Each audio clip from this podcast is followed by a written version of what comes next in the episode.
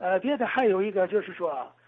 呃，小白楼这儿提到了杨和礼，这杨和礼啊，呃，李养和的房产，具体这个人呃，他的来历，这个人他的一些这个背景我不太清楚，我只知道嘛，这杨和礼啊，那房子在小白楼来讲啊，也是很讲究的房子，一进那个胡同口这儿就是一个大院四四方方那么大院他这个楼房啊是，呃，连体别墅。一家挨家一家门口啊，自己还圈了个小院儿，这小院儿围墙不高，呃，院儿呢有那么十多平米，他这个小院的门口这个大门可够讲究，大门老厚的，呃，拿那个柞木打那个大门，有十公分厚，大铁活呀，还有这个，呃，荷叶嘛的，呃，都用那个呃毛造上去的，那大荷叶大厚扁铁，哎，这大荷叶，呃，这院里头啊。呃，有一位，呃，叫道哥的孙，就是孙大夫，呃，那阵儿也是个公子哥，呃，这人个儿挺高，呃，有一米八几的个儿，呃，长相也也挺俊的那么个小伙子，呃，脸盘儿就跟那个赵丹似的，那身高呢就跟那于洋才那么高，呃，他跟我父亲呢，他们挺熟，呃，记得有一回啊，我父亲带我们全家上七里林吃饭去。哎，正赶上看见这个道格德孙，他是镶牙的大夫。呃，我父亲跟他说话的时候，一看两个人都挺热情。我父亲问怎么样，最近没打猎去吗？啊，去了，呃，打了几只这个大雁。等下次等下礼拜我还打，打完之后我给你送去啊啊，索先生。这道格德孙呐，他那阵也是个这个花花公子似的，他娶这个老伴儿。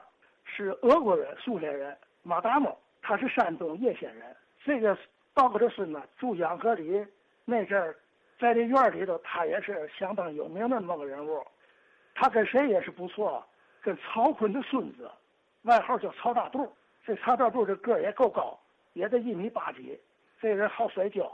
也是过去来讲挺时尚的那么个人物吧。呃，我父亲跟我说过，他们想当初那阵儿啊。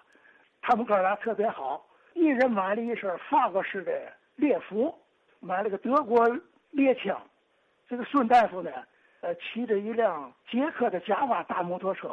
曹坤的孙子呢，呃，骑着一辆苏联的明斯克摩托车。呃，两个人一说好了，想起来就去打猎他。上哪儿打呢？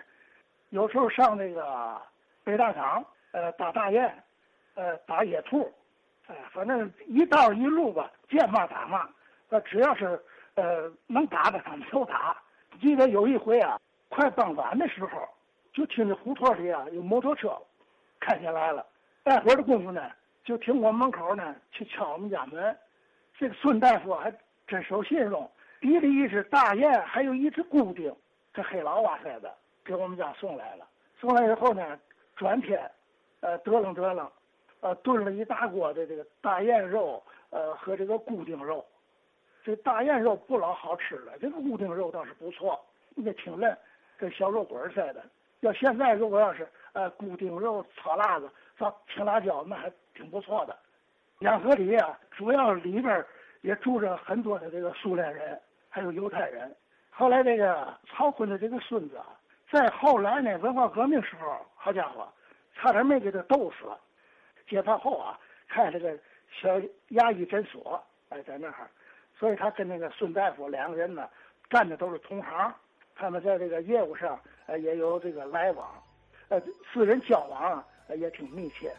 就有这么段历史吧，天津卫。好啊，看起来这个养和里啊也有来头啊，也有说头。